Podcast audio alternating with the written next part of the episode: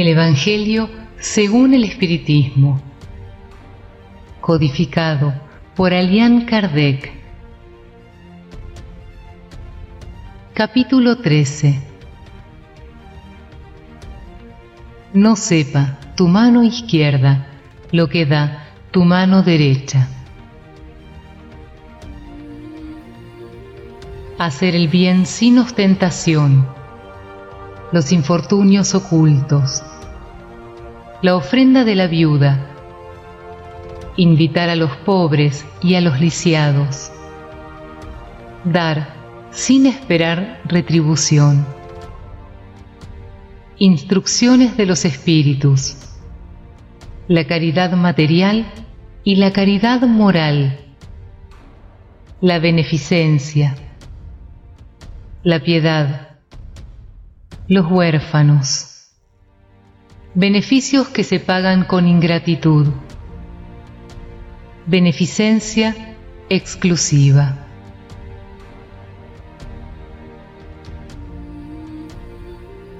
Hacer el bien sin ostentación.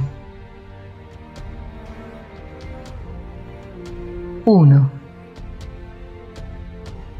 Tened cuidado de no practicar las buenas obras delante de los hombres para que éstos las vean.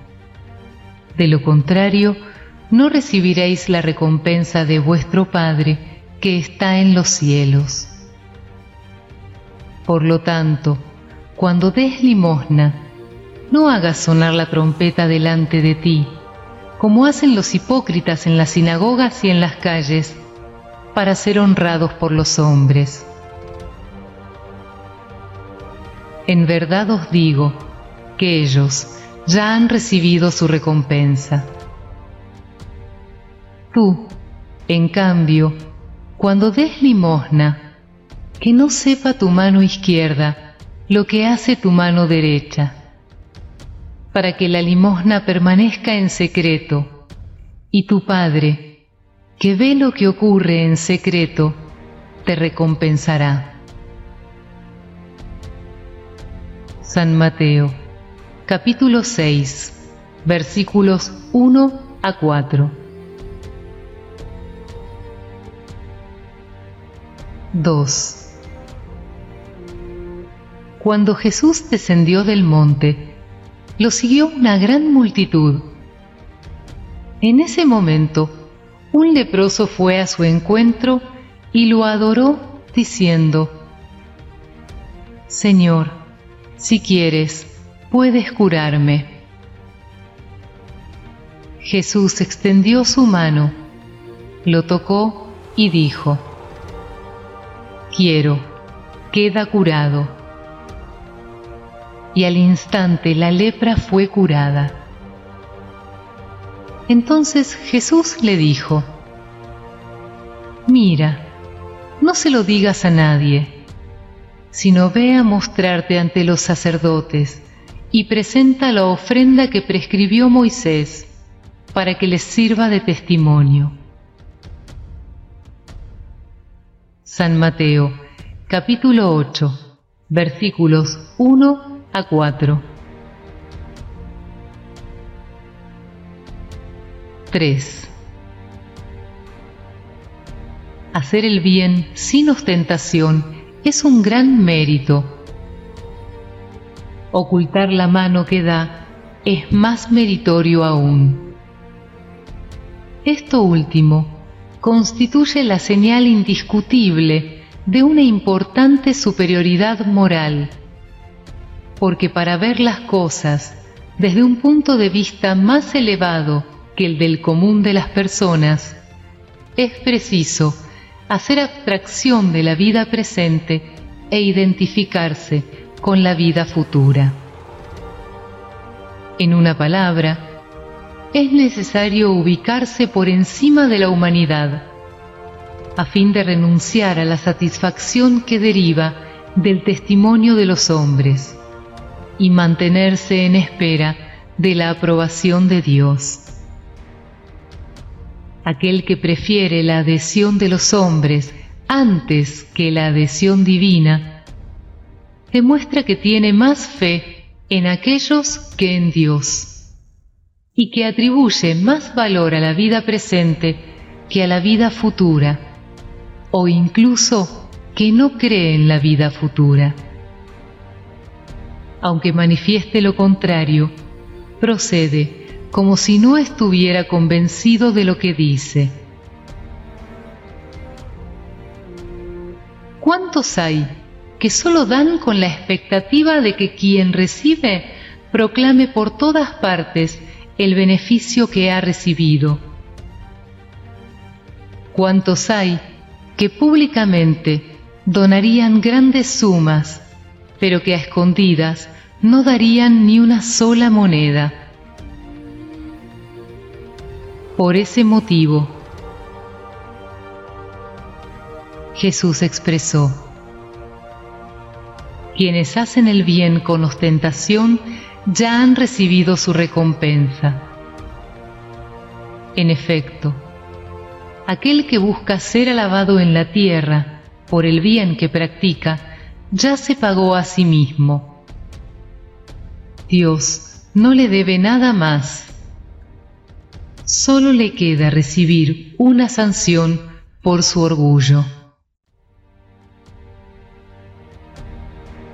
Que la mano izquierda no sepa lo que da la mano derecha es una imagen que caracteriza admirablemente la beneficencia hecha con modestia. Con todo, si bien existe la modestia verdadera, también existe la falsa modestia, el simulacro de la modestia. Hay personas que ocultan la mano que da, pero que tienen el cuidado de dejar una parte a la vista y miran alrededor suyo para verificar si alguien los ha visto ocultarla. Es una indigna parodia de las máximas de Cristo si los benefactores orgullosos son despreciados entre los hombres, ¿qué nos sucederá delante de Dios? También ellos ya han recibido su recompensa en la tierra. Los han visto y están satisfechos por ello. Eso es todo lo que tendrán.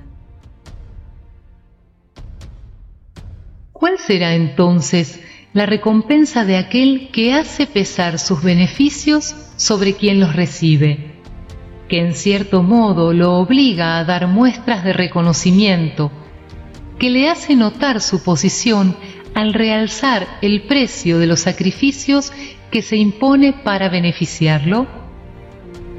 Oh, para ese ni siquiera existe una recompensa terrenal porque se ve privado de la tierna satisfacción de oír que bendicen su nombre. Y ese es el primer castigo para su orgullo.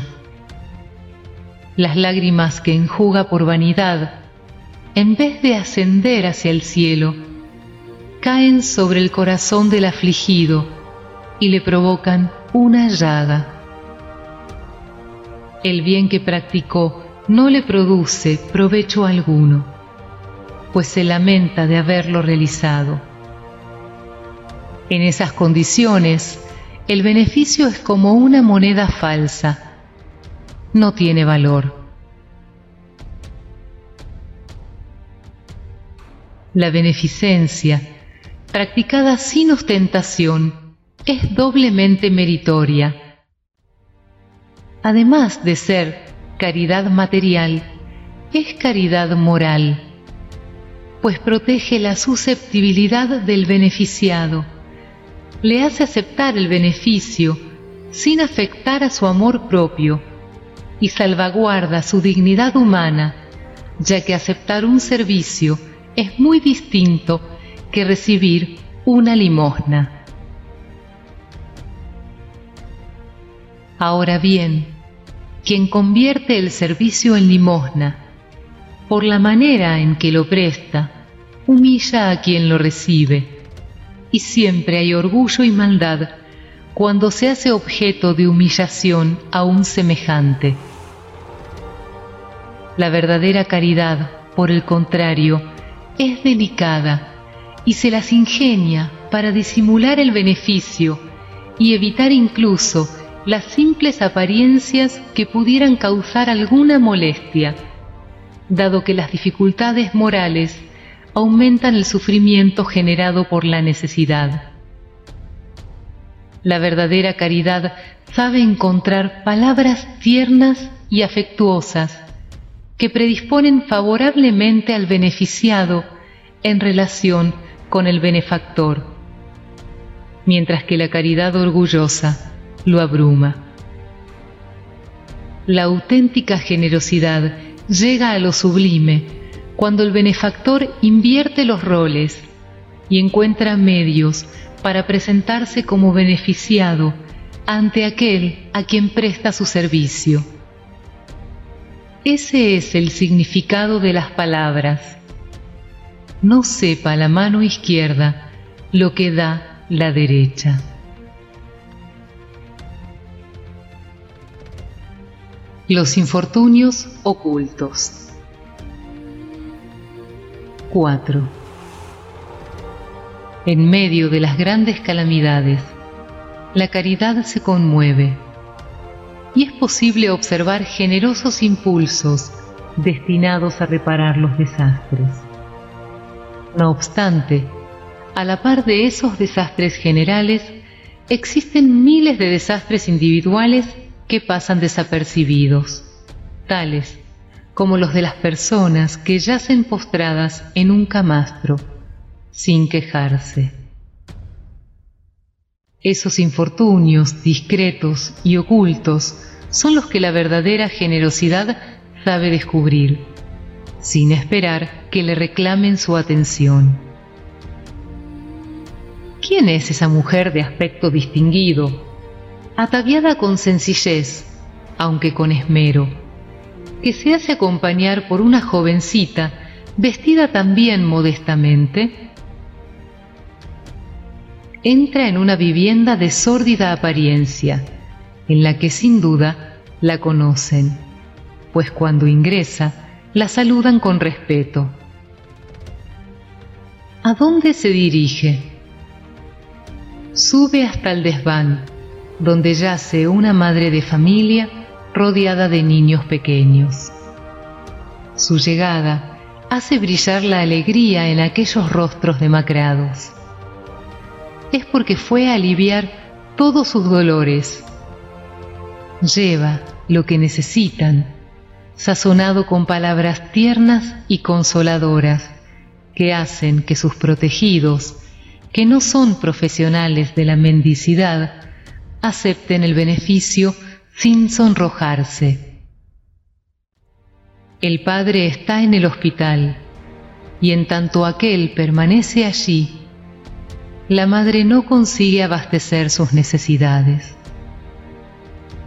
Gracias a esa buena mujer, aquellos pobres niños ya no sentirán frío ni hambre. Concurrirán a la escuela con abrigo y para los más pequeños, el seno que los amamanta no habrá de secarse. Si alguno de ellos se enferma, no le faltarán los cuidados materiales que pudiera necesitar. De ahí, la benefactora se dirige al hospital para llevar al padre un poco de aliento y tranquilizarlo sobre el estado de la familia. En la esquina la espera un carruaje, un verdadero almacén con todo lo que destina a sus protegidos que reciben sucesivamente su visita no les pregunta cuál es la creencia que profesan, ni cuáles son sus puntos de vista, pues para ella todos los hombres son hermanos e hijos de Dios. Concluido el recorrido, se dice a sí misma, comencé bien mi día. ¿Cuál es su nombre? ¿Dónde vive? Nadie lo sabe para los desdichados es un nombre que nada sugiere. No obstante, es el ángel de la consolación. Por la noche, un concierto de bendiciones en su favor se eleva hacia el Creador. Católicos, judíos, protestantes, todos la bendicen. ¿Por qué usa ese traje tan sencillo? Para no ofender a la miseria con su lujo. ¿Por qué se hace acompañar de su joven hija? Para enseñarle cómo se debe practicar la beneficencia. También su hija quiere hacer la caridad, pero ella le dice, ¿qué puedes dar, hija mía, si no tienes nada que te pertenezca? Si yo pusiera alguna cosa en tus manos para que la des a otros, ¿cuál será tu mérito? En realidad, seré yo quien haga la caridad. ¿Qué merecimiento tendrías por eso? No es lo justo.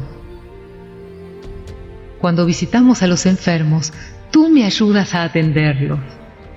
Ahora bien, dispensar cuidados ya es dar algo. ¿Consideras que no es suficiente? Nada hay más sencillo Aprende a realizar tareas manuales y confeccionarás prendas de vestir para esos niños. De esa manera, darás algo que provendrá de ti misma. Así, aquella madre auténticamente cristiana forma a su hija en la práctica de las virtudes que Cristo enseñó. ¿Es espírita? ¿Qué importancia tiene eso? en su ambiente, es una mujer mundana, porque su posición lo requiere. No obstante, allí ignoran lo que hace, porque ella no busca otra aprobación que no sea la de Dios y la de su propia conciencia. En cierta ocasión, una circunstancia fortuita conduce a su casa a una de sus protegidas, que vendía manualidades. Cuando ésta la ve, reconoce a su benefactora y la señora le ordena, guarda silencio, no se lo digas a nadie. Del mismo modo se expresaba Jesús.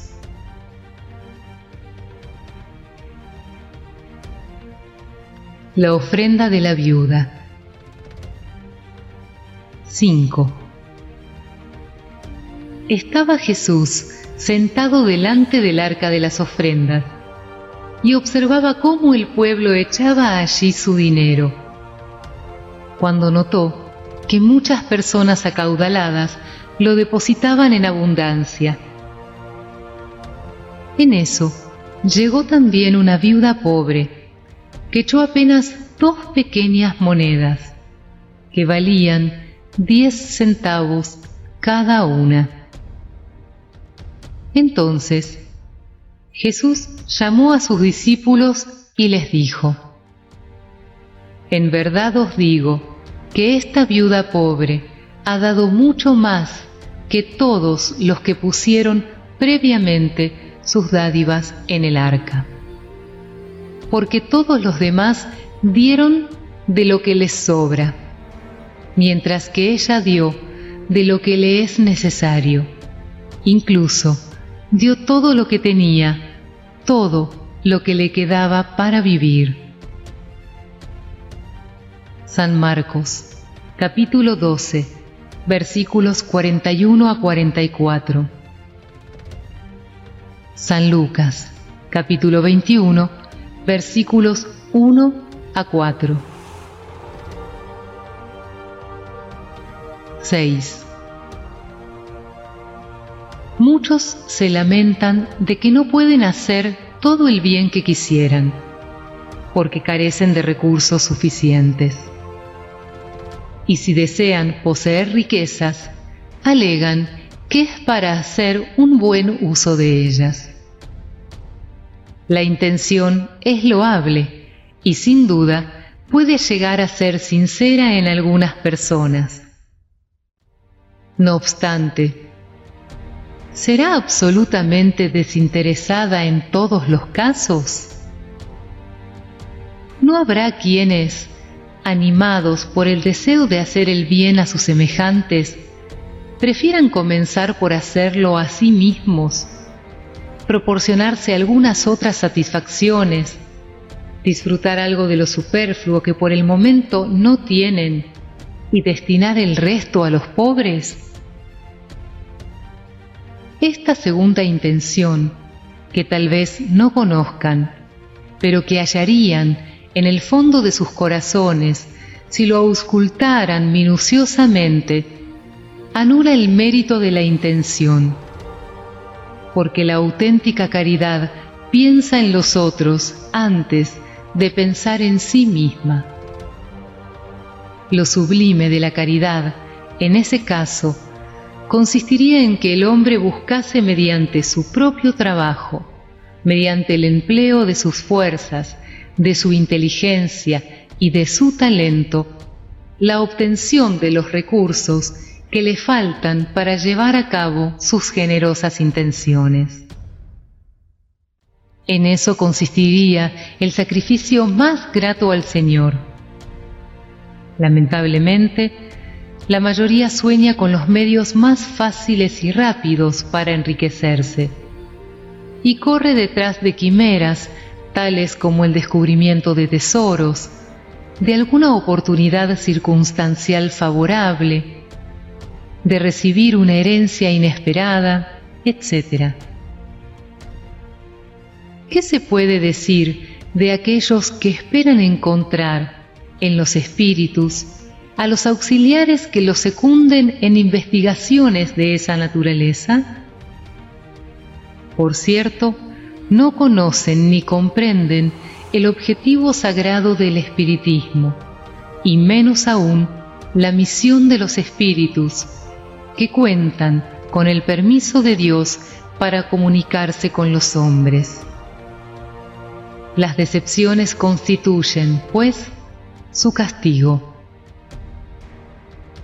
Aquellos cuyas intenciones están exentas de todo interés personal deben consolarse ante la imposibilidad en que se encuentran de hacer todo el bien que quisieran y tener presente que el óvulo del pobre, que al dar se priva de lo necesario, pesa más en la balanza de Dios que el oro del rico, que da sin privarse de nada. Grande sería la satisfacción, sin duda, si pudiéramos socorrer en gran escala a la indigencia. Pero si esa satisfacción nos es negada, debemos resignarnos y limitarnos a hacer lo que está a nuestro alcance.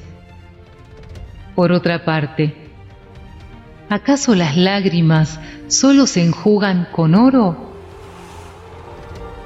¿Debemos permanecer inactivos cuando no disponemos de dinero? No, pues quien se propone con sinceridad ser útil a sus hermanos, habrá de encontrar mil ocasiones para ello.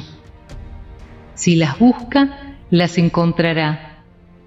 Si no lo logra de un modo, lo hará de otro, porque no hay nadie a quien, en pleno goce de sus facultades, le resulte imposible prestar algún servicio, brindar un consuelo, aliviar un padecimiento, sea físico o moral, realizar un esfuerzo en bien del prójimo. A falta de dinero, ¿no cuenta acaso con su trabajo, con su tiempo, incluso con su descanso, de los que puede dar una parte? También en eso consiste el óvulo del pobre, la ofrenda de la viuda. Véase el libro de los mediums, secciones 294 y 295.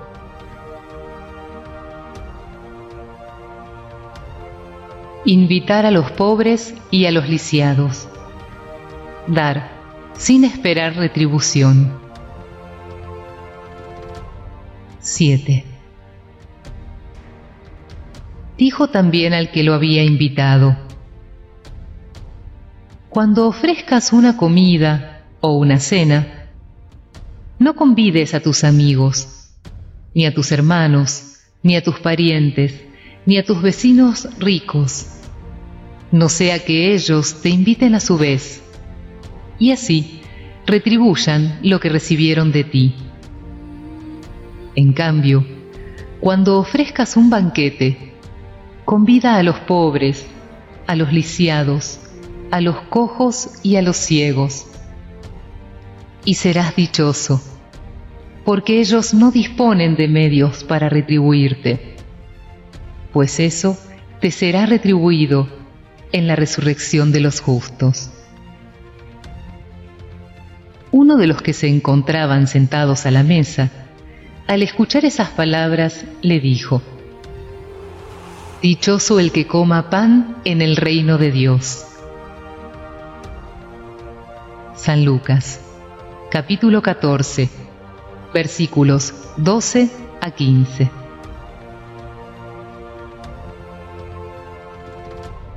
8. Cuando ofrezcas un banquete, dijo Jesús, no convides a tus amigos, sino a los pobres y a los lisiados. Estas palabras, absurdas en caso de que fueran tomadas al pie de la letra, resultan sublimes cuando indagamos su sentido. No es posible que Jesús haya querido decir que, en lugar de a los amigos, debemos reunir alrededor de nuestra mesa a los mendigos de la calle. Su lenguaje era muy a menudo figurado y, para los hombres incapaces de captar los delicados matices del pensamiento, necesitaba recurrir a imágenes fuertes que produjeran el efecto de un color intenso. El fondo de ese pensamiento se revela en estas palabras. Y serás dichoso, porque ellos no disponen de medios para retribuirte, lo cual quiere decir que no debemos hacer el bien teniendo en cuenta una retribución, sino tan solo por el placer de practicarlo. A fin de ofrecer una comparación que impresionara, dijo, Invita a los pobres a tus banquetes, pues sabes que ellos no te pueden retribuir. Por banquetes debe entenderse, no los alimentos propiamente dichos, sino la participación en la abundancia de la que disfrutáis. Sin embargo, aquellas palabras también pueden ser aplicadas en un sentido más literal ¿Cuántos hay que solo comparten su mesa con los que, como ellos mismos dicen, están en condiciones de honrarla o de invitarlos a su vez? Otros, por el contrario, hallan satisfacción en recibir a aquellos de sus parientes y amigos que son menos afortunados. Ahora bien, ¿quién no los tiene entre los suyos? De ese modo, les hacen un gran servicio sin que lo noten, sin necesidad de ir a convocar a los ciegos y a los lisiados, ponen en práctica la máxima de Jesús. Toda vez que lo hagan con benevolencia, sin ostentación, y si saben disimular el beneficio mediante una sincera cordialidad.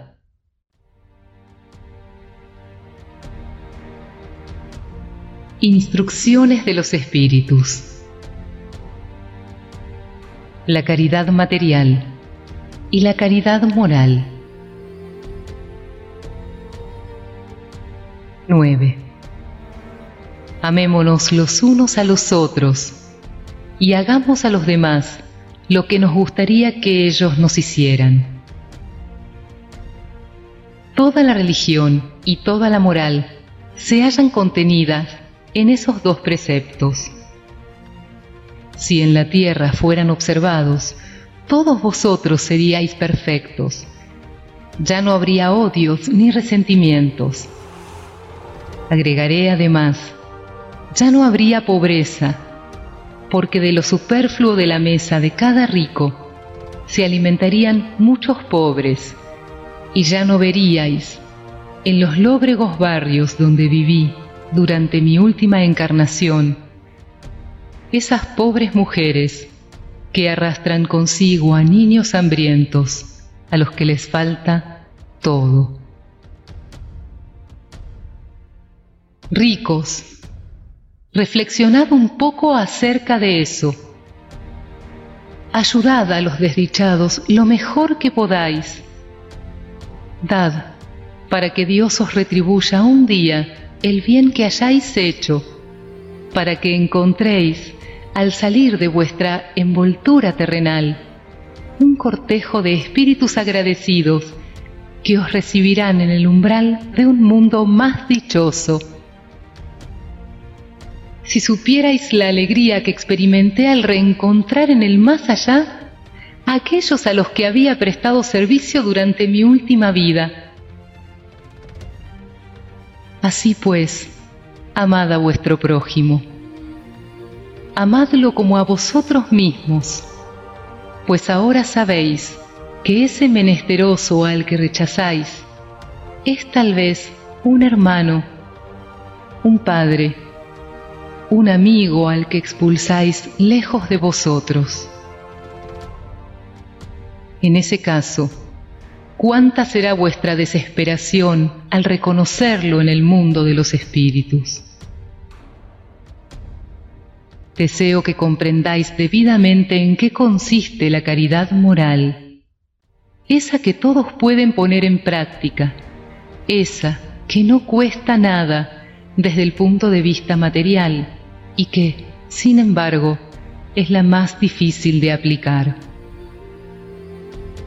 La caridad moral consiste en ejercer la tolerancia mutua, y es lo que menos hacéis en ese mundo inferior donde por el momento estáis encarnados.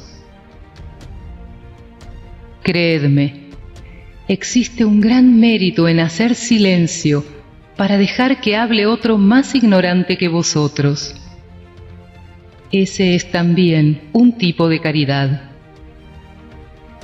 saber hacer oídos sordos a una palabra burlona que se escapa de una boca habituada a denigrar.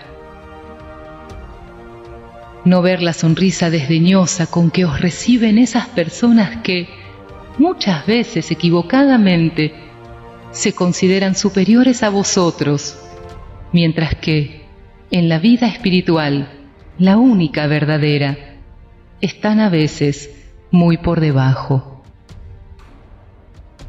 ese es un merecimiento, no desde el punto de vista de la humildad, sino desde el de la caridad, porque no prestar atención a las equivocaciones de los demás es caridad moral. Con todo, esa caridad no debe ser un impedimento para la otra. Cuidaos sobre todo de no despreciar a vuestro semejante. Tened presente siempre lo que os he dicho. Cuando rechazáis a un pobre, es probable que estéis rechazando a un espíritu al que habéis querido y que de modo circunstancial se halla en una posición inferior a la vuestra. De hecho, yo he vuelto a ver aquí a uno de los que fue pobre en la tierra, a quien felizmente auxilié en algunas ocasiones y al cual por mi parte ahora imploro asistencia. Recordad que Jesús dijo que todos somos hermanos y pensad siempre en eso antes de rechazar al leproso o al mendigo. Adiós. Tened presentes a los que sufren y orad. Hermana Rosalía, París, 1860.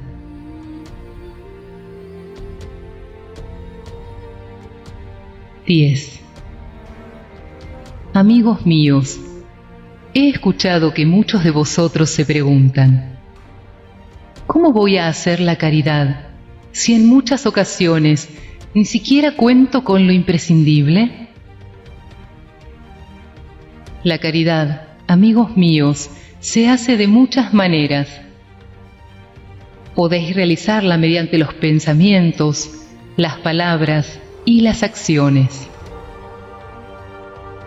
Mediante los pensamientos, con la oración a favor de los pobres desprotegidos que han muerto sin haber visto la luz. Una plegaria hecha de corazón los alivia. Mediante las palabras, con los buenos consejos que dais a vuestros compañeros de todos los días. Decid a los hombres a quienes la desesperación y las privaciones les han agriado el carácter y que blasfeman del nombre del Altísimo. Yo era como vosotros. Sufría, era desdichado, pero creí en el espiritismo y, miradme, ahora soy feliz. A los ancianos que os manifiesten, es inútil, llegué al final de mi jornada, moriré como he vivido. Recomendadles, para la justicia de Dios todos somos iguales. Pensad en los trabajadores de la última hora, a los niños, pervertidos por las malas compañías, que andan por las calles predispuestos a sucumbir ante las tentaciones, advertidles. Dios os mira, queridos pequeños,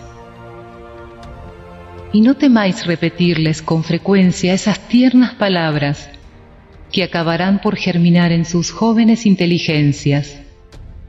Así, en vez de niños vagabundos, haréis de ellos hombres.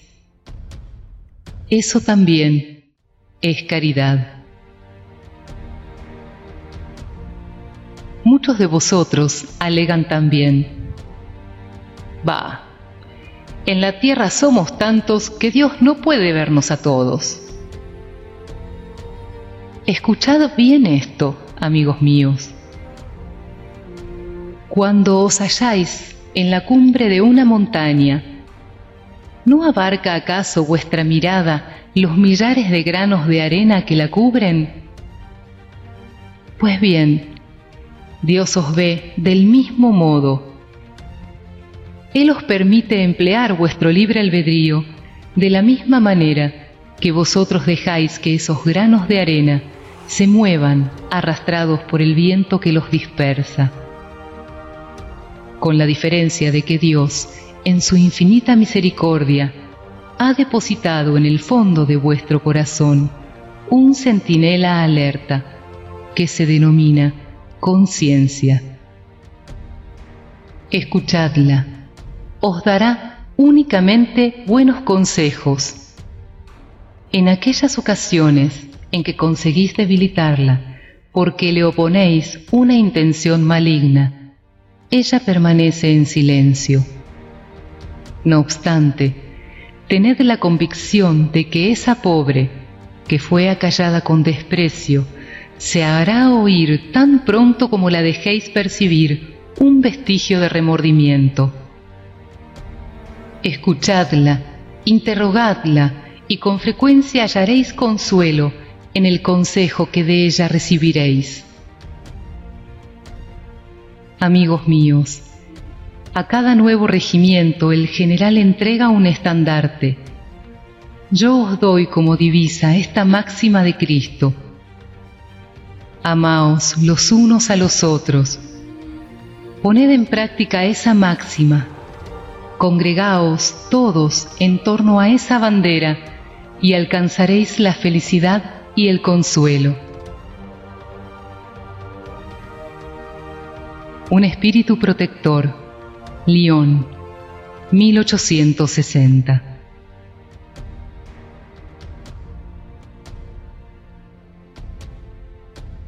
La beneficencia. 11.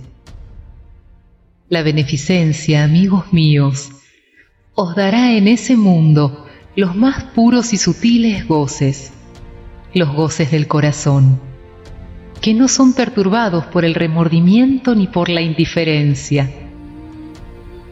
Oh, si pudierais comprender cuánto de grande y placentero encierra la generosidad de las almas bellas. Ese sentimiento que hace que miréis a los demás del mismo modo que os miráis a vosotros mismos para quitaros con júbilo el abrigo y dárselo a vuestro hermano. Podríais tener, amigos míos, como única y grata ocupación la de hacer felices a los demás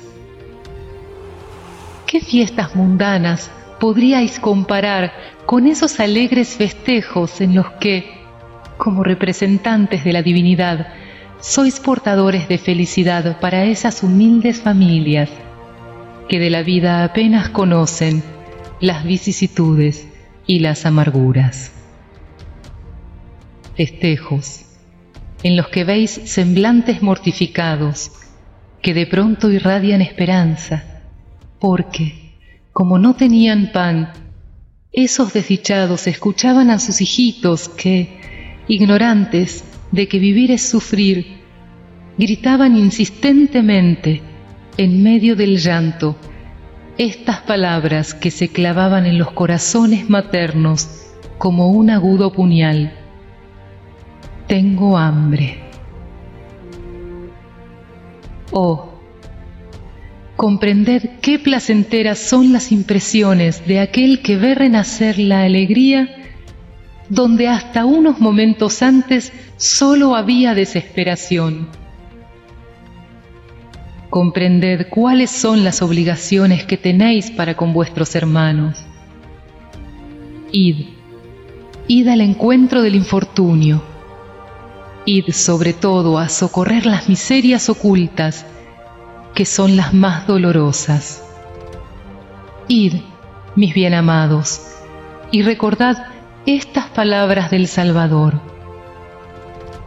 Cuando vestís a uno de estos pequeñitos, tened presente que es a mí a quien vestís. Caridad. Palabra sublime que resume todas las virtudes tú conducirás a los pueblos hacia la felicidad. Al practicarte, crearán para ellos mismos infinitos goces en el futuro, y mientras se hallen exiliados en la tierra, tú serás su consuelo. Tú serás el goce anticipado de las alegrías que disfrutarán más tarde cuando se encuentren reunidos en el seno del Dios de amor fuiste tú, virtud divina, la que me proporcionaste los únicos momentos de felicidad que tuve en la tierra. Crean, mis hermanos encarnados, en la voz de este amigo que les dice, en la caridad debéis buscar la paz del corazón, el contento del alma, el remedio para las aflicciones de la vida. Oh, cuando estéis a punto de acusar a Dios, dirigid una mirada por debajo de vosotros. Observad cuántas miserias esperan alivio, cuántos pobres niños sin familia, cuántos ancianos sin una mano amiga que los ampare y les cierre los ojos cuando la muerte los reclame cuánto bien por hacer. Oh, no os quejéis.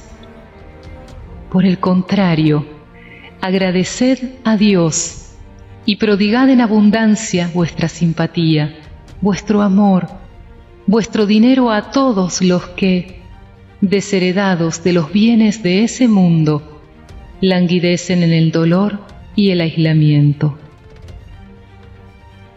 cosecharéis en la tierra muy tiernas alegrías, y más tarde Solo Dios lo sabe. Adolfo, obispo de Argel, Burdeos, 1861. 12. Sed buenos y caritativos, porque esa es la llave de los cielos, llave que está en vuestras manos la felicidad eterna se encuentra contenida en este precepto. Amaos los unos a los otros. El alma no puede elevarse en las regiones espirituales si no es a través de su consagración al prójimo, y solo encuentra dicha y consuelo en los impulsos de la caridad. Sed buenos, amparad a vuestros hermanos. Dejad a un lado la horrible llaga del egoísmo. Si cumplís con ese deber, se os abrirá el camino de la felicidad eterna.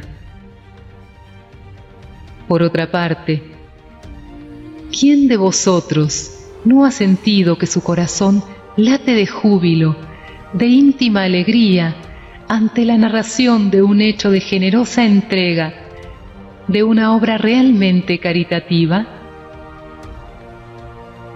Si solamente buscarais el placer que una buena acción proporciona, permaneceríais siempre en el camino del progreso espiritual. No os faltan los ejemplos. La buena voluntad es la que escasea. Considerad la infinidad de hombres de bien cuya veneración registra la historia.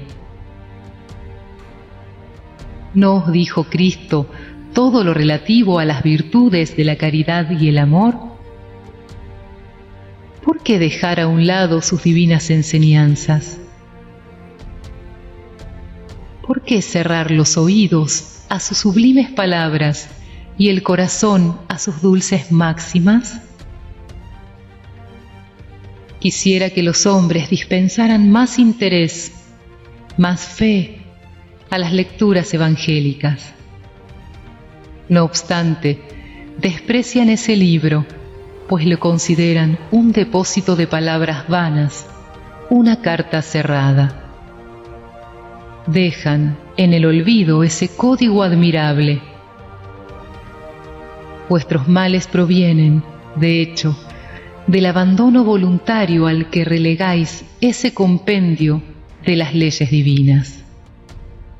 Así pues, leed esas páginas que irradian la abnegación de Jesús y meditad acerca de ellas. Hombres fuertes, ceñid vuestras armas. Hombres débiles, Convertid en armas la benevolencia y la fe que os caracterizan. Sed más persuasivos, tened más constancia en la propagación de vuestra nueva doctrina.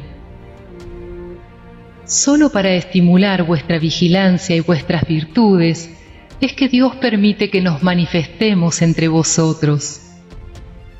No obstante, si lo quisierais, os bastaría la ayuda de Dios y la de vuestra propia voluntad, pues las manifestaciones espíritas solamente están destinadas a los que tienen los ojos cerrados y el corazón rebelde.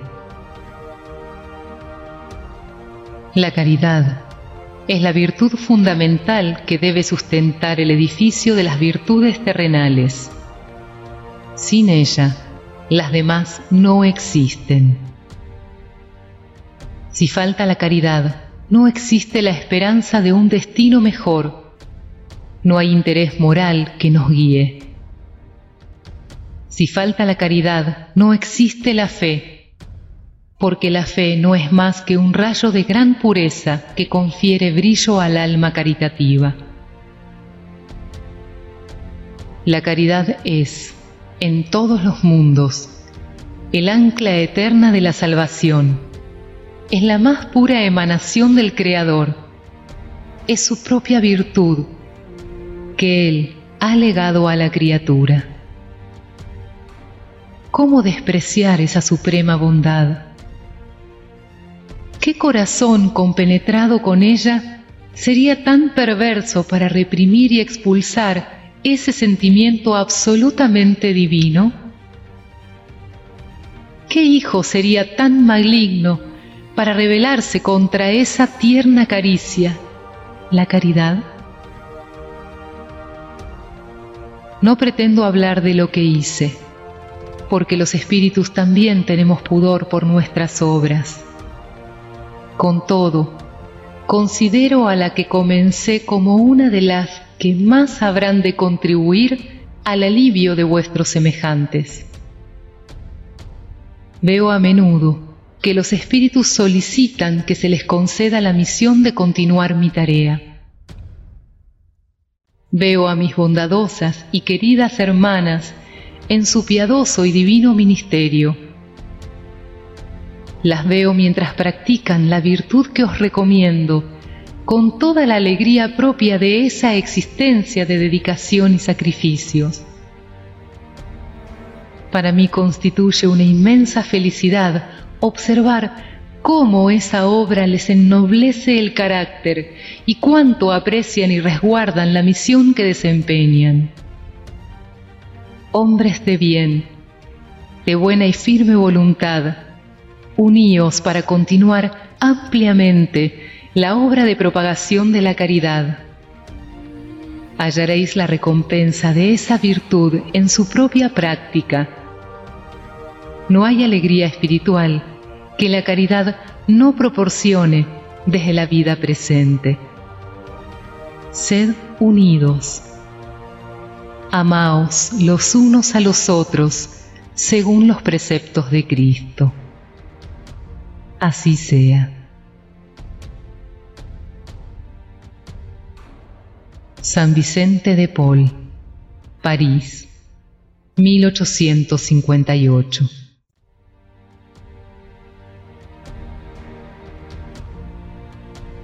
13. Me llamo Caridad. Soy el camino principal que conduce a Dios. Acompañadme, pues soy la meta hacia la cual debéis dirigiros.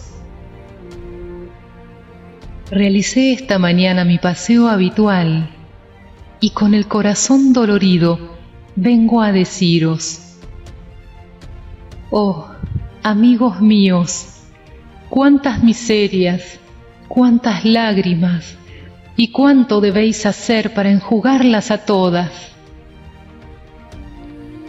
En vano intenté consolar a algunas pobres madres, diciéndoles al oído, Valor, hay corazones bondadosos que velan por vosotras, no os abandonarán paciencia. Dios existe y vosotras sois sus amadas, sus elegidas. Ellas parecían escucharme y volvían hacia mí sus grandes ojos extraviados. Yo leía en esos pobres rostros que sus cuerpos, esos tiranos del espíritu, estaban hambrientos y que si mis palabras aportaban alguna calma a sus corazones, no llenaban sus estómagos. Y volvía a repetirles, valor, valor. Entonces, una pobre madre, muy joven todavía, que amamantaba a una criatura, la tomó en sus brazos y la alzó en el vacío como si me rogara que protegiese a ese desdichado y pequeño ser que sólo encontraba en aquel seno estéril una alimentación insuficiente. En otros lugares, amigos míos, he visto a pobres ancianos sin trabajo y casi sin abrigo, víctimas de todos los padecimientos propios de la escasez que avergonzados de su miseria, no se atrevían, porque nunca habían mendigado, a implorar la piedad de los transeúntes. Con el corazón inundado de compasión, yo, que nada tengo, me convertí en mendiga para ellos y voy por todas partes estimulando la beneficencia para inspirar pensamientos nobles a los corazones generosos y compasivos. Por eso estoy aquí, amigos míos, y os digo,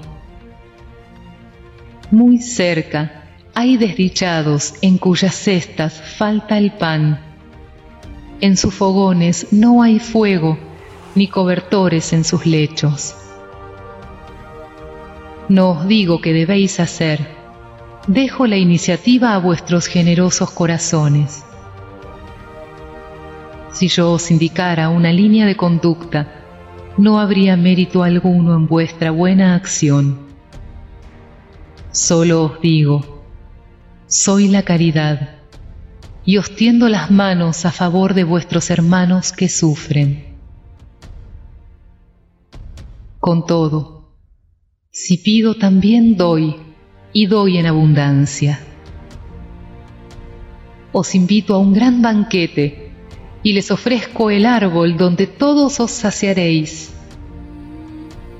Observad qué hermoso es cómo está rebosante de flores y de frutos. Id, id, recoged, tomad todos los frutos de ese hermoso árbol que se llama beneficencia. En el lugar de las ramas que habréis de quitarle, pondré las buenas acciones que vais a practicar y llevaré el árbol ante Dios que lo cargará nuevamente, puesto que la beneficencia es inagotable. Acompañadme entonces, amigos míos, a fin de que pueda contaros entre los que se alistan bajo mi bandera. No temáis, os conduciré por el camino de la salvación, porque soy la caridad.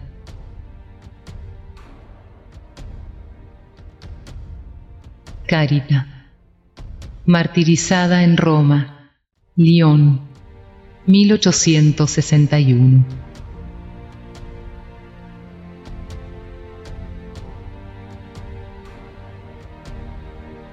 XIV. Hay diversas maneras de hacer la caridad, a la que muchos de vosotros confunden con la limosna. No obstante, existe una gran diferencia entre una y otra. La limosna, amigos míos, algunas veces es útil porque alivia a los pobres, pero casi siempre resulta humillante, tanto para quien la da como para quien la recibe. La caridad, por el contrario, vincula al benefactor con el beneficiado y además se disimula de mil maneras.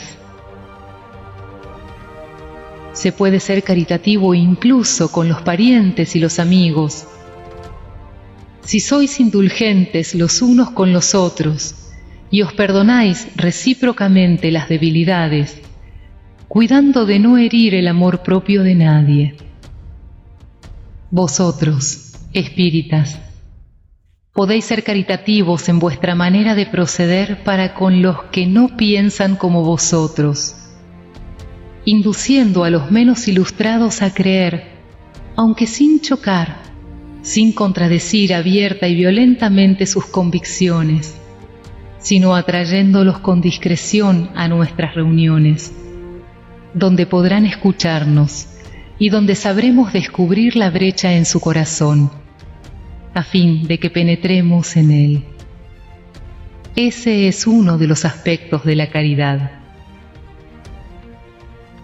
Escuchad ahora en qué consiste la caridad para con los pobres, esos desheredados de la tierra, pero que son recompensados por Dios si saben aceptar su miseria sin lamentarse, lo que de vosotros depende. Voy a hacerme entender mediante un ejemplo. Concurro varias veces a la semana a una reunión de señoras de todas las edades.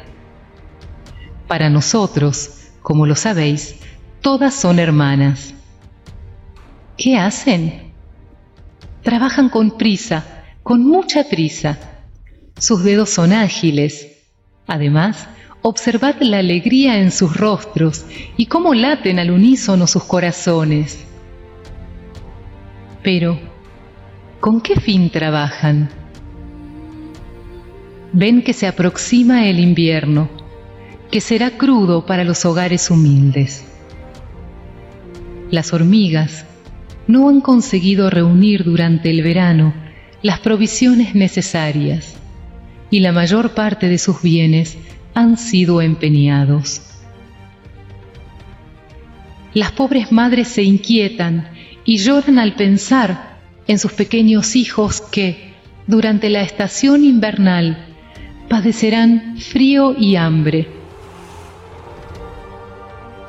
Tened paciencia, mujeres indigentes. Dios ha inspirado a otras más afortunadas que vosotras. Ellas se reunieron y están confeccionando algunas prendas infantiles. Después, alguno de estos días, cuando el suelo esté cubierto de nieve y vosotras os quejéis diciendo, Dios no es justo, pues esas son vuestras palabras habituales cuando sufrís. Veréis aparecer al hijo de alguna de esas bondadosas trabajadoras que se han transformado en obreras de los menesterosos. En efecto, ellas trabajan para vosotras. Así, vuestras quejas se convertirán en bendiciones, porque dentro del corazón del desdichado, el amor y el odio van a la par. Como esas trabajadoras necesitan aliento, los mensajes de los espíritus buenos le llegan de todos lados. Los hombres que forman parte de esa sociedad también les brindan su aporte mediante alguna de esas lecturas que tanto agradan. Y nosotros, a fin de recompensar el empeño de todos y cada uno en particular, prometemos a las laboriosas obreras una abundante clientela que les pagará al contado en bendiciones, que son la única moneda que circula en el cielo, garantizándoles además, sin temor a equivocarnos, que esa moneda no les faltará. Carita, Lyon, 1861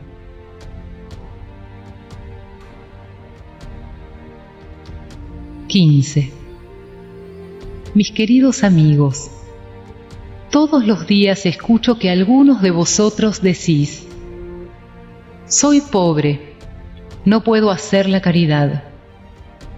Y todos los días veo también que os falta la indulgencia para con vuestros semejantes. No les perdonáis nada y os erigís en jueces, a menudo severos, sin preguntaros si estaríais satisfechos en el caso de que ellos procedieran del mismo modo en relación con vosotros. ¿Acaso la indulgencia no es también caridad? Vosotros, que sólo podéis hacer la caridad mediante la práctica de la indulgencia, hacedla al menos pero hacedla con desprendimiento. En lo que respecta a la caridad material, voy a narraros una historia del otro mundo. Dos hombres acababan de morir. Dios había dicho, mientras esos hombres vivan, se colocarán en bolsas diferentes las buenas acciones de cada uno y serán pesadas en el momento de su muerte. Cuando ambos llegaron al momento postrero, Dios ordenó que le trajeran las dos bolsas. Una de ellas, voluminosa, estaba repleta y permitía escuchar el tintineo del metal con que había sido llenada. La otra era muy pequeña y estaba casi vacía, al punto que se podían contar las monedas que contenía. Cada uno de los hombres reconoció su bolsa. Esta es la mía, manifestó uno de ellos. La reconozco, fui rico y di en abundancia. Esta es la mía, dijo el otro. Siempre fui pobre. Tenía poco para compartir. Pero, oh sorpresa, cuando se pusieron las dos bolsas en la balanza, la más voluminosa se volvió liviana y la más pequeña resultó de mayor peso, a tal punto que hizo descender considerablemente el platillo de la balanza. Dios dijo entonces al rico, Diste mucho, es cierto, pero diste por ostentación, para que tu nombre figurase en los templos del orgullo. Además, al dar, no te privaste de nada. Ve hacia la izquierda y quédate satisfecho de que tu limosna sea tenida en cuenta para algo. A continuación, Dios dijo al pobre, Tú has dado poco, amigo mío. Sin embargo, cada una de las monedas que hay en esta balanza representa una privación para ti. No diste limosna y aún así practicaste la caridad y, lo que vale más aún, hiciste la caridad con naturalidad, sin proponerte que fuera tomada en cuenta. Fuiste indulgente, no abriste juicio sobre tu semejante. Por el contrario, disculpaste todas sus acciones.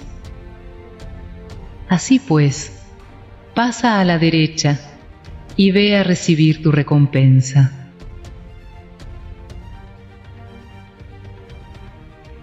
Un espíritu protector.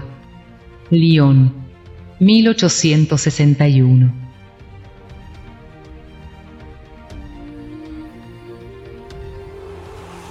Dieciséis. La mujer rica, feliz, que no precisa ocupar su tiempo en los trabajos de la casa, ¿no podría consagrar algunas horas a trabajos útiles para sus semejantes? Que compre, con lo que le sobra de sus placeres, algo con que cubrir al desdichado que tirita de frío. Que confeccione con sus delicadas manos prendas toscas pero abrigadas que ayude a la madre a cubrir al hijo que va a nacer. Si bien su propio hijo se quedará con algunos encajes de menos, el vástago de la pobre tendrá con qué entrar en calor. Trabajar para los pobres es trabajar en la viña del Señor. Y tú, pobre obrera, que no dispones de lo superfluo, pero que, en el amor que sientes por tus hermanos, también quieres dar algo de lo poco que posees. Da algunas horas de tu jornada, de tu tiempo, que representa tu único tesoro. Haz algunos de esos trabajos delicados que tientan a los felices del mundo. Vende el producto de tus vigilias y también estarás en condiciones de ofrecer a tus hermanos tu cuota de alivio. Tal vez tengas algunas prendas menos, pero le darás zapatos al que anda descalzo.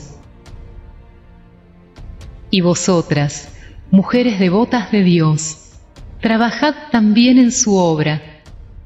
Con todo, que vuestros trabajos delicados y costosos no sólo sean destinados a adornar vuestras capillas, para llamar la atención sobre vuestra habilidad y vuestra paciencia.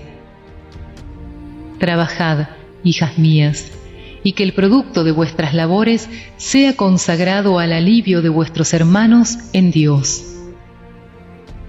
Los pobres son sus hijos bien amados. Trabajar para ellos es glorificar al Señor. Sed para los pobres la providencia que dice, Dios da alimento a las aves del cielo, que el oro y la plata que vuestras manos tejen se transformen en ropas y alimentos para los que no los tienen. Haced eso y vuestro trabajo será bendecido. Todos vosotros que estáis en condiciones de producir y de dar, hacedlo. Dad de vuestra capacidad intelectual, dad de vuestra inspiración, dad de vuestro corazón, que Dios os bendecirá. Poetas, literatos, que no sois leídos más que por las personas mundanas. Dad satisfacción a su ocio, pero que el beneficio de alguna de vuestras obras sea consagrado al alivio de los desdichados. Pintores, escultores, artistas de todos los géneros, vaya también vuestra inteligencia en auxilio de vuestros hermanos. No por eso será menor vuestra fama, y habrá algunos padecimientos menos. Todos podéis dar, cualquiera que sea la clase a la que pertenezcáis, tenéis alguna cosa que podéis compartir. Sea lo que fuere que Dios os haya concedido, debéis una parte de lo que os dio aquel a quien le falta lo necesario. Porque si estuvierais en su lugar, mucho os gustaría que alguien compartiera con vosotros. Vuestros tesoros en el mundo serán algo más reducidos, pero vuestros tesoros en el cielo serán más abundantes. Allí recibiréis el céntuplo de los beneficios que hayáis sembrado en la tierra. Juan, Burdeos, 1861.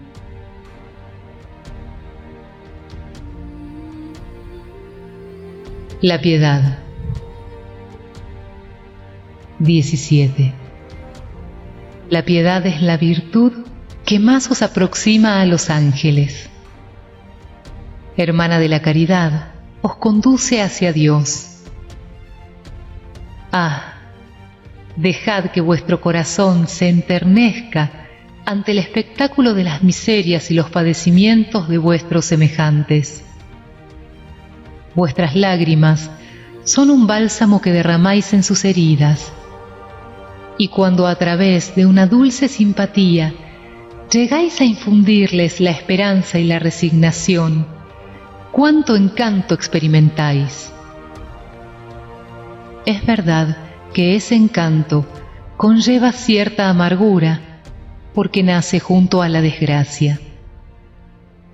No obstante, así como no posee la acrimonia de los goces mundanos, tampoco es portador de las pungentes decepciones del vacío que esos goces dejan en pos de sí. Es un encanto cuya delicadeza penetrante regocija el alma. La piedad. Cuando se siente intensamente, la piedad es amor. El amor es devoción. La devoción es el olvido de uno mismo.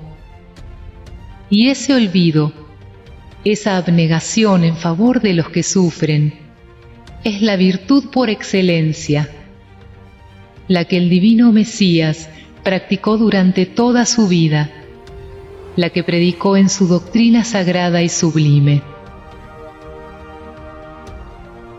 Cuando esa doctrina sea restablecida en su primitiva pureza, cuando sea aceptada por todos los pueblos, llevará la felicidad a la tierra y hará que reinen en ella la concordia, la paz y el amor. El sentimiento más apropiado para haceros progresar, aquel mediante el cual domináis en vosotros el egoísmo y el orgullo, aquel que predispone vuestra alma a la humildad, a la beneficencia y al amor al prójimo, es la piedad. Esa piedad que os conmueve hasta las entrañas cuando veis los padecimientos de vuestros hermanos, que os impulsa a tenderles la mano para socorrerlos y os arranca lágrimas de simpatía. Por consiguiente, nunca sofoquéis en vuestros corazones esa emoción celestial, ni procedáis como los egoístas empedernidos, que se apartan de los afligidos porque el espectáculo de sus miserias perturbaría durante algunos instantes su alegre existencia. Temed permanecer indiferentes cuando podáis ser útiles. La tranquilidad que se adquiere al precio de la indiferencia culposa es la tranquilidad del mar muerto, que oculta en el fondo de sus aguas el fango fétido y la putrefacción. Con todo, cuán lejos se halla la piedad de causar la perturbación y el disgusto ante los que se espanta el egoísta. Es cierto que el alma experimenta, al contacto con la desgracia ajena, una opresión natural y profunda, que estremece todo vuestro ser y lo conmueve penosamente, haciendo que se retraiga en sí mismo. Grande es, no obstante, la compensación cuando conseguís infundir valor y esperanza a un hermano en desgracia que se enternece cuando una mano amiga aprieta la suya y cuya mirada, húmeda por la emoción y el reconocimiento, se dirige a vosotros dócilmente antes de elevarse hacia el cielo en agradecimiento por haberle enviado un consuelo, un amparo. La piedad es la melancólica pero celestial precursora de la caridad es la primera de las virtudes que la tienen por hermana y cuyos beneficios ella anticipa y dignifica. Miguel, Burdeos, 1862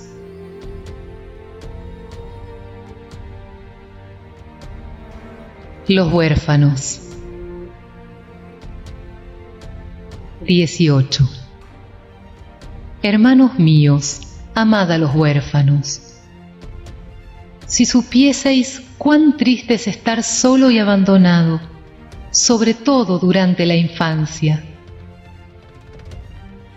Dios permite que haya huérfanos para estimularnos a que nos pongamos en el lugar de sus padres.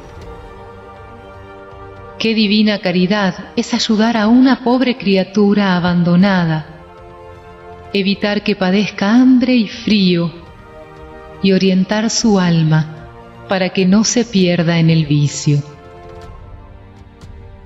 Quien tiende la mano a un niño desamparado es grato a Dios, porque comprende y practica su ley.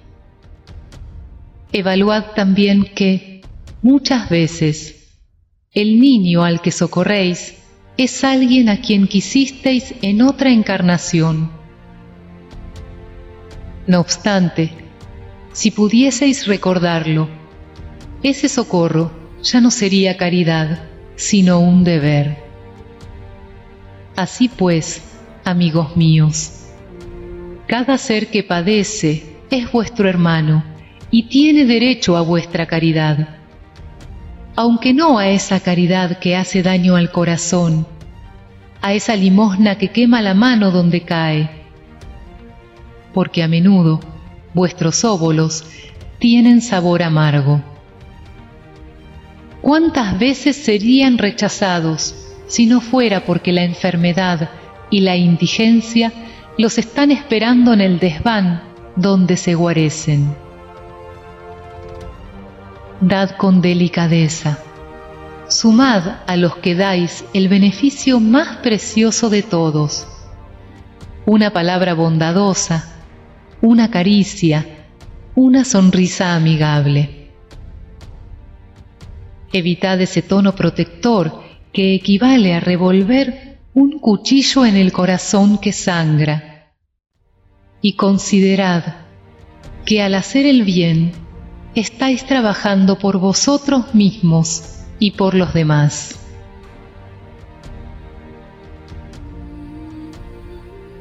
Un espíritu familiar. París, 1860.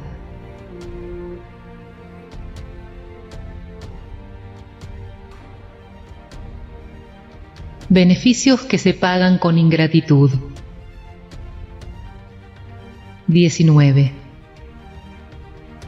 ¿Qué debemos pensar de quienes, porque recibieron ingratitud en pago por los beneficios que hicieron, dejan de practicar el bien para no tener que tratar con ingratos? En ellos hay más egoísmo que caridad dado que hacer el bien para recibir demostraciones de reconocimiento equivale a no hacerlo con desinterés. Solo es agradable a Dios el bien que se practica de modo desinteresado.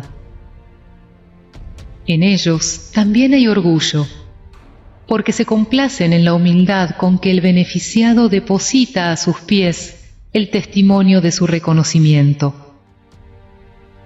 aquel que busca en la tierra la recompensa por el bien que hace, no la recibirá en el cielo. Por el contrario, Dios tendrá en cuenta a aquel que no la busca en este mundo. Debéis ayudar siempre a los débiles, incluso si sabéis previamente que aquellos a quienes hacéis el bien no os lo agradecerán.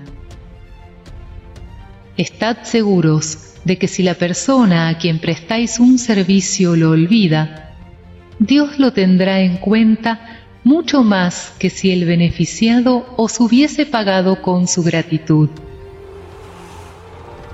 Dios permite que algunas veces se os pague con la ingratitud para poner a prueba vuestra perseverancia en la práctica del bien.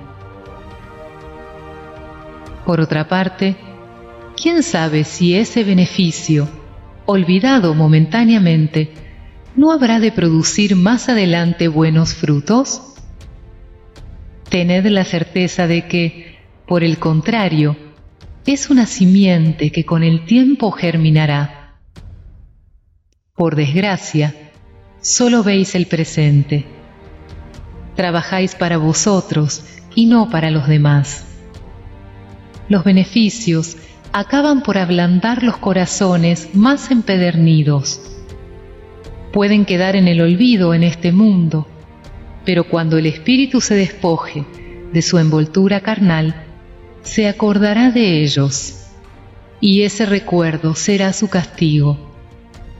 Entonces, lamentará su ingratitud, deseará reparar la falta, pagar la deuda en otra existencia, muchas veces aceptando incluso una vida dedicada a su benefactor.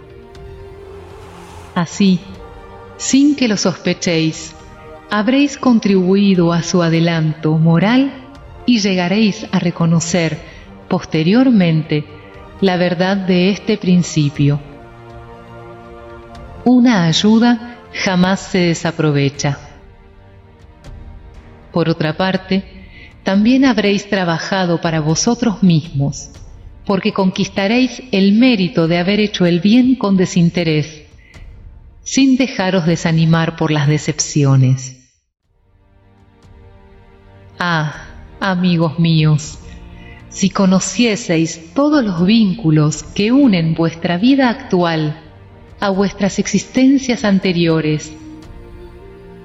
Si pudieseis captar con una sola mirada la innumerable cantidad de relaciones que ligan a los seres entre sí en bien del progreso mutuo, admiraríais mucho más aún la sabiduría y la bondad del Creador, que os permite volver a vivir para que lleguéis hasta Él. Un guía protector, Sens, 1862.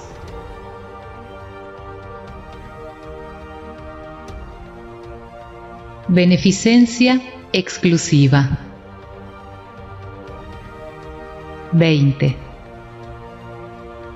¿Es lícita la beneficencia cuando se la practica exclusivamente entre personas que comparten la misma opinión, la misma creencia o el mismo partido? No, porque precisamente el espíritu sectario y partidista es el que se debe abolir, puesto que todos los hombres son hermanos. El verdadero cristiano ve solamente hermanos en sus semejantes. Por eso no intenta saber cuál es su creencia o su opinión sobre lo que fuere antes de socorrer al necesitado. Obedecería el precepto de Jesucristo, que prescribe amar incluso a los enemigos, alguien que rechazara a un desdichado por el hecho de que profesase una creencia diferente a la suya? Que lo socorra, pues, sin pedir cuentas a su conciencia, porque si es un enemigo de la religión, ese será el medio para hacer que la ame. En cambio, si lo rechaza, hará que la odie. San Luis, París, 1860